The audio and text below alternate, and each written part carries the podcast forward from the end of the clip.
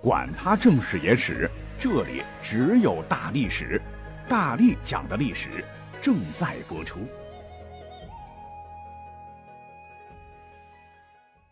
大家好，我是大力丸，先祝大家双节快乐。今天呢也是中秋佳节，哎，奇怪，我好像看到吃月饼的少了。不过没关系啊，合家团圆，一起溜达溜达啊，一块儿吃个团圆饭，挺不错的。只是感觉好像这个中秋这个气氛是越来越淡，对于很多人来说就是多放了一天假。如果说碰到加班哈，吃块月饼就算过节了。但是您知道吗？古人这个中秋可不一样，作为四大传统节日之一，中秋可是一直是重头戏，尤其是在古代的宫殿里边，气氛堪比过年。最近有听友呢推荐一本书啊，叫《宫中过中秋》。故宫出版社紫禁城杂志编辑部的书，哈，内容应该是百分百的真实。本期节目，咱们就把书里的故事啊，简单说一说，也算应个景儿。书里头可说，宫中过中秋主要分三大板块，分别是西月、欢宴和观剧。不像我本人在家里过中秋啊，就是玩手机、玩手机、玩手机。咱们先看看这个西月是怎么回事啊？除夕的夕，月亮的月。七月，简单来说就是拜月迎中秋。那古代呢有拜月的习惯，七夕节女子拜月祈求心灵手巧，因此七夕又被称作乞巧节。而中秋节呢，则是全家拜月，祈求的是团圆平安。过中秋的时候，古代的普通人家那个时候院子都挺大啊，会放一张桌子，桌案上摆好香案和瓜果梨桃，燃上红烛，对着月亮的方向是祭拜祈福。宫里边呢也是照做，只是郑重的多。在八月十五这一天，天子要到郊外举办迎寒和祭月的仪式。那明清的皇帝在正式场合要穿明黄色的朝服，就是衮服。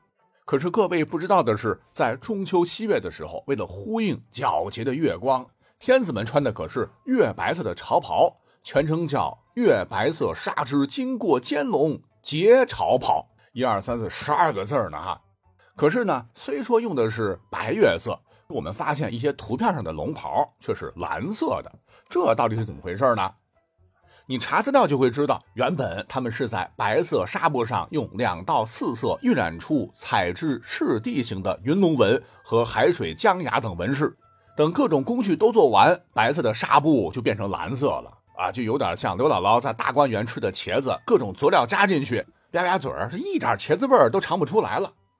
并且中秋毕竟是过节，大过节的皇帝若是带头穿白色，百官跟着穿白色，一眼望去白花花一片啊，气氛也挺奇怪的。换言之，他们穿的是月白色朝袍，没错，只是被什么十二章纹呐各种颜色哈给盖上了。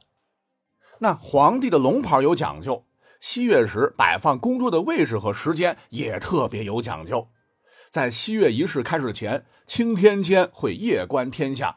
找出摆放公桌的最佳位置，公桌的正中间摆放月光神马，这听起来好像是几年前的网络流行语啊，神马都是浮云，但今天的这个神马是神仙的神，这个密码的马，月光神马是一个写着上清乐府太阴皇军的木顶幡，而在月光神马的左边摆放子母偶，右边摆放黄豆角，专业术语呢，这叫第一路。接着，月光神马的前头要摆放一个十斤重的大月饼，这普通人家得吃多少天？月饼左边呢摆放着苹果、梨、西瓜，右边摆放葡萄、石榴、桃。西瓜要切成荷花瓣的形状，这算是第二路。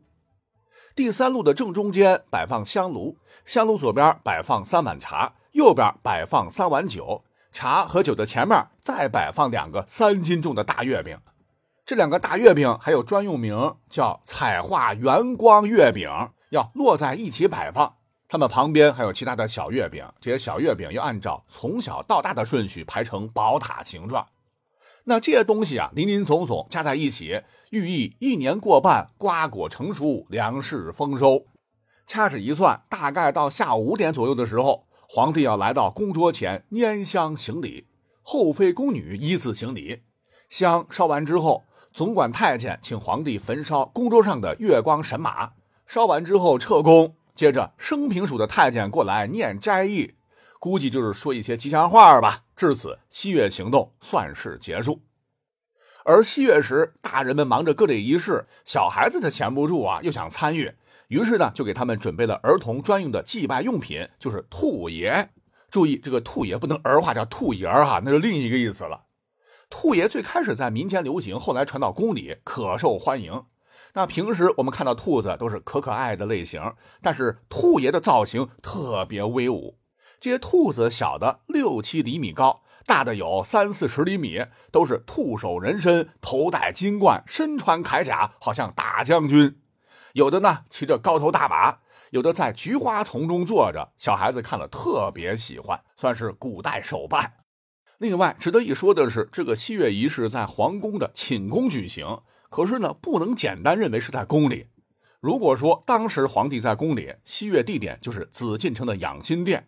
如果在圆明园，西月地点就是寒月楼；如果皇帝是在颐和园，对不起，西月地点又得改在玉兰堂。但是举办西月仪式最多的地方却不是上面三个，在有清以来据考证哈，应该是承德避暑山庄。那我们都晓得清朝呢，它是源于关外，北京夏天是酷热难耐，这个皇宫王公大臣都不习惯，于是乎康熙在河北就修建了热河行宫。也就是承德避暑山庄，虽说呢这个名字叫避暑山庄，也确实为了避暑，但作用不仅仅是避暑，还可以在军事上训练八旗子弟的骑射能力；政治上可以加强与蒙古和西藏的联系，巩固大一统王朝。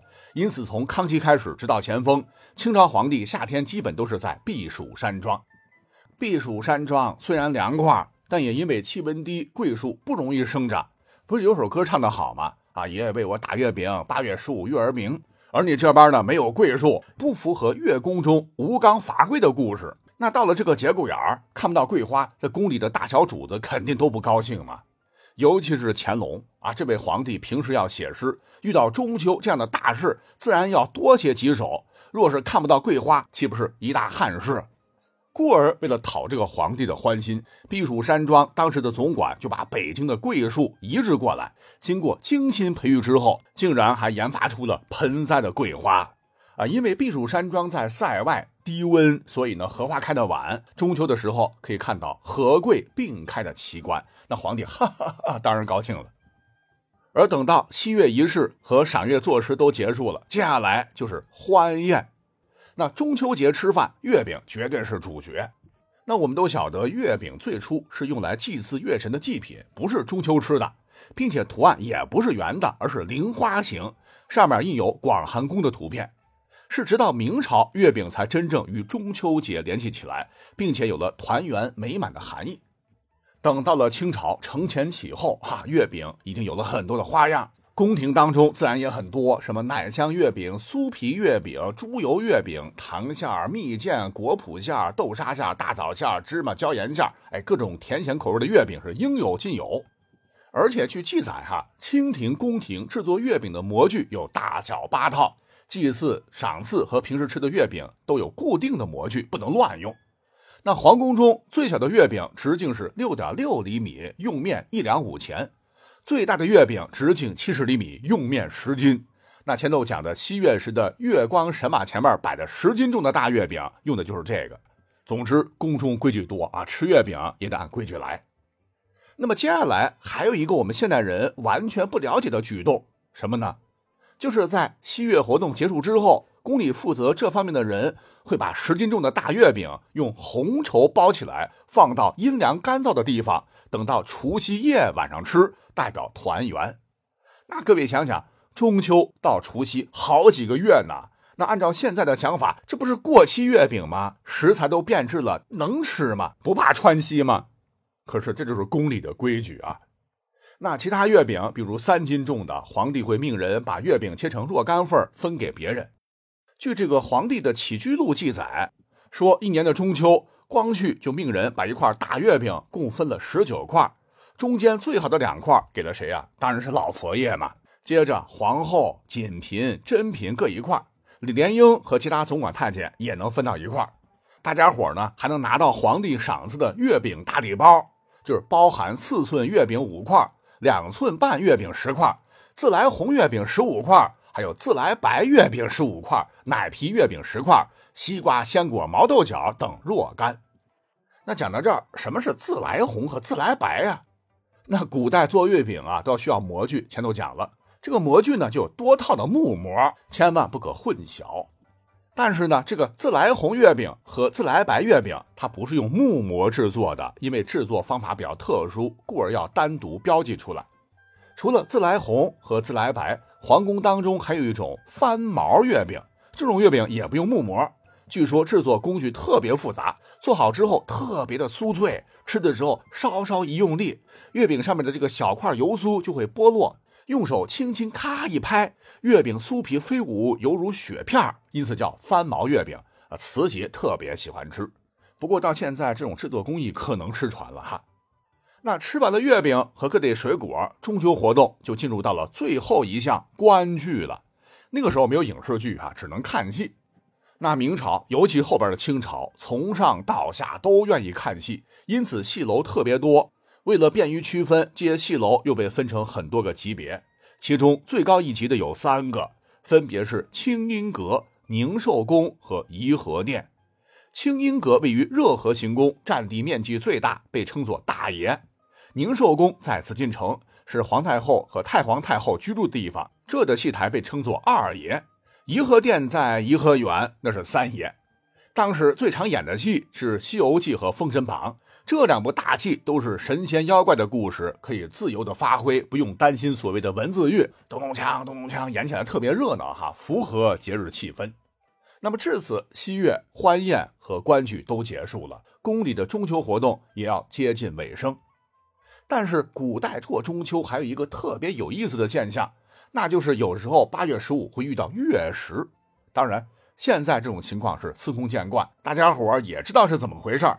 可是古代不行，在古人心中，日食月食都不是好事儿，天象预警啊，简直是祸不单行。